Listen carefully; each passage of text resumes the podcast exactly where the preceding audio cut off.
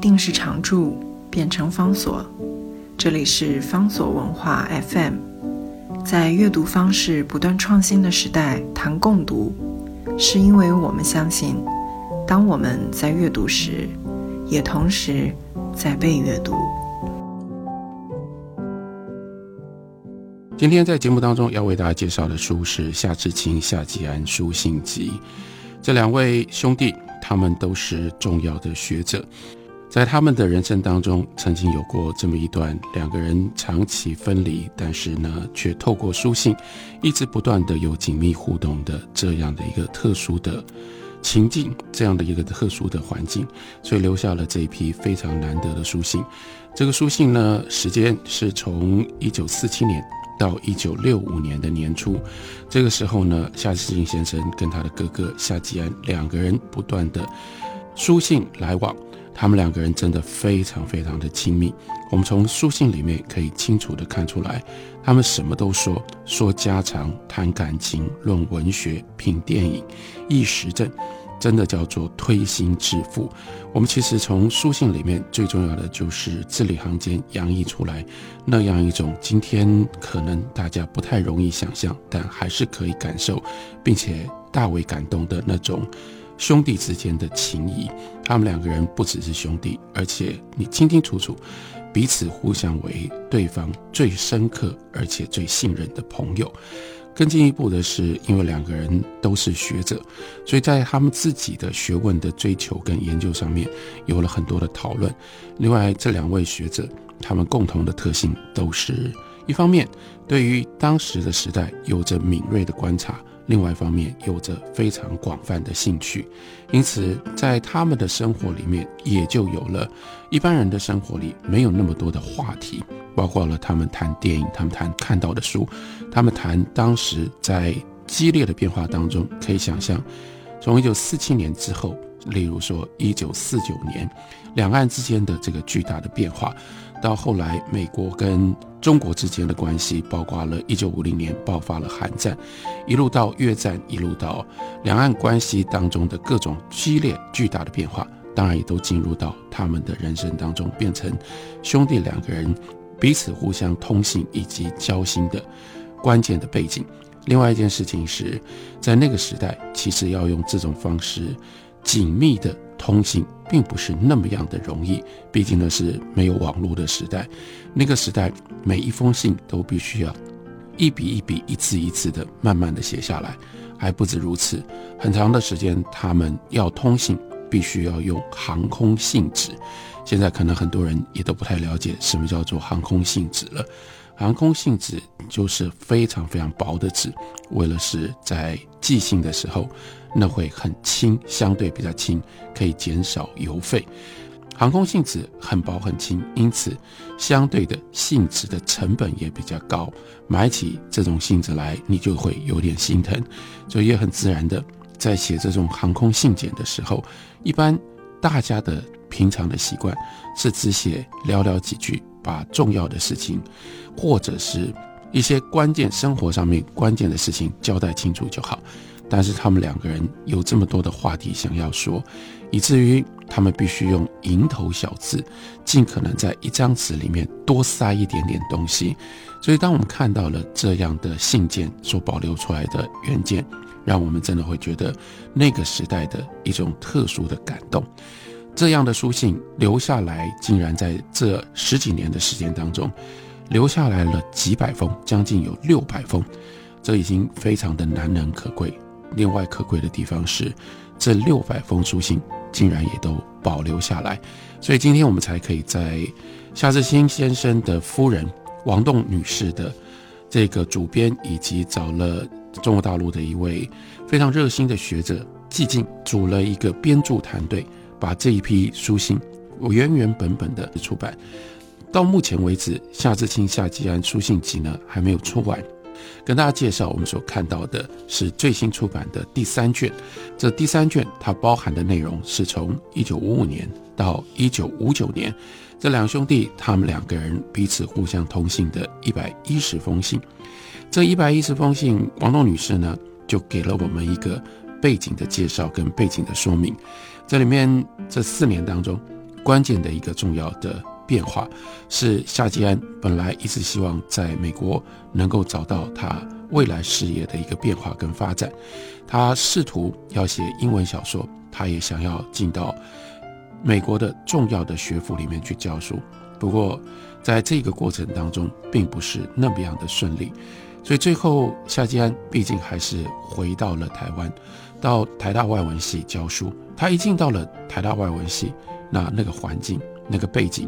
包括他的学识，包括他的为人，包括他的个性，立刻就对于台大外文系产生了冲击，而不只是受到了学生的爱戴，接下来他得到了上上下下许许多多丰富的资源，因而他得以创办了我们在讲。台湾现代主义文学杂志这个系谱上面最关键其中的一本杂志，那就是文学杂志。那因为有文学杂志的存在，所以使得夏吉安得以鼓励当时进入到台大外文系跟他念书的这些学生，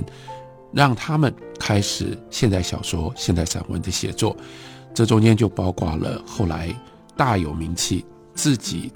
自行在大二的时候就组织创办了另外一个重要的台湾文学杂志，叫《现代文学》的白先勇，以及白先勇他们这班，这些后来都在台湾的文学史上面留下重要名字的人，例如说王文兴，例如说陈若曦，例如说李欧范，或者是欧阳子等等这几位，他们都是因为受到了夏吉安在台大外文系以及创办了文学杂志的影响。这一段历史，这一段过程，一部分也就记录在我们今天跟大家介绍的书信集的第三卷当中。这个时候，夏吉安到了台大外文系，他有了不一样的身份，他俨然变成了一个文坛的领袖，而且他有着那样的一种品味跟他的敏锐的眼光，他也就看到了当时台湾文坛正在发生的一些青年的写作者，例如说在书信里面，他还提到了余光中。说余光中当时已经变成了头号的首要的诗人，然后他也对于余光中他的诗以及余光中的翻译有了一些他的评断。那有意思的地方是，这是夏吉安在台大外文系经过了他的生涯的这个转折所产生的公共这个领域上面的变化。但是夏基安他还有另外一面，这更早的时候在夏基安日记。他那是他在一九四七年左右在上海以及其他地方他教书所留下来的记录。夏季安日记更早，在一九七零年代也曾经由夏志清他的弟弟帮他整理出版了，当时造成了很大的轰动。夏季安日记之所以造成轰动，那就是因为夏季安那个时候在。台湾的文学史上面已经明确的确立了他的地位，所以大家都认为夏季安是一个了不起的学者、了不起的老师、了不起的文学的领航者。但是在夏季安日记当中，当年夏季安大概三十岁上下，我们却看到了一个非常不一样、很感人的一个夏季安。那是一个一方面感情如此的充沛。却在追求跟实现感情上面如此的敏感，如此的胆怯，如此的瞻前顾后的一个年轻的男子。他最重要的在日记里面记录的就是爱上了班上的一个女学生，所以接下来就基本上都是在他自己心里面的自寻苦恼。实际上日记里面清楚看到他。对这个女学生实际的行动少之又少，看到这个女学生就怦然心动，接下来心里面就一大堆的联想，一大堆的想象。他在感情上面，一方面容易动情，而且一旦动情，都动情动得非常非常的深。但是另外一方面，对于自己追求女性的这个自信，他大概在所有的男人当中，他排在非常非常的后面。所以我们在这一批书信里面，另外又看到了类似的在夏季安日记当中所呈现的这个情节跟这样的主题，那就是在万万系教书教到了一定的程度，夏季安就对弟弟说，他立了一个志愿，这个志愿很重要，因为这个时候他有他的身份，他有他的地位，为了避免遭人误意，他不能够再追女孩子了。虽然这个时候他年纪其实仍然不是很大，而且他对于周遭的女性有过很多很多的想象，可是为了要保有自己作为一个外文系大教授、大老师的这种地位跟身份，其实有一部分从书信里面看得出来，为了自我保护，不愿意再冒险去碰触爱情当中可能的失败，所以他就决定。他不再追求任何的女子，这件事情做弟弟的夏志清，这个时候呢，夏志清已经成家，刚刚成家。夏志清在爱情上面，在婚姻上面，都比哥哥要来的有经验的多，也来的顺利的多。所以倒过来，弟弟一直不断的刺激提醒哥哥说：“你要多去跟女生接触。”你不要老是把自己关着，你不可以因为觉得自己是一个大教授，你就不接触女生，你就停止了你的爱情。所以这方面两个人就有了他们不同的态度，反映在这批书信里。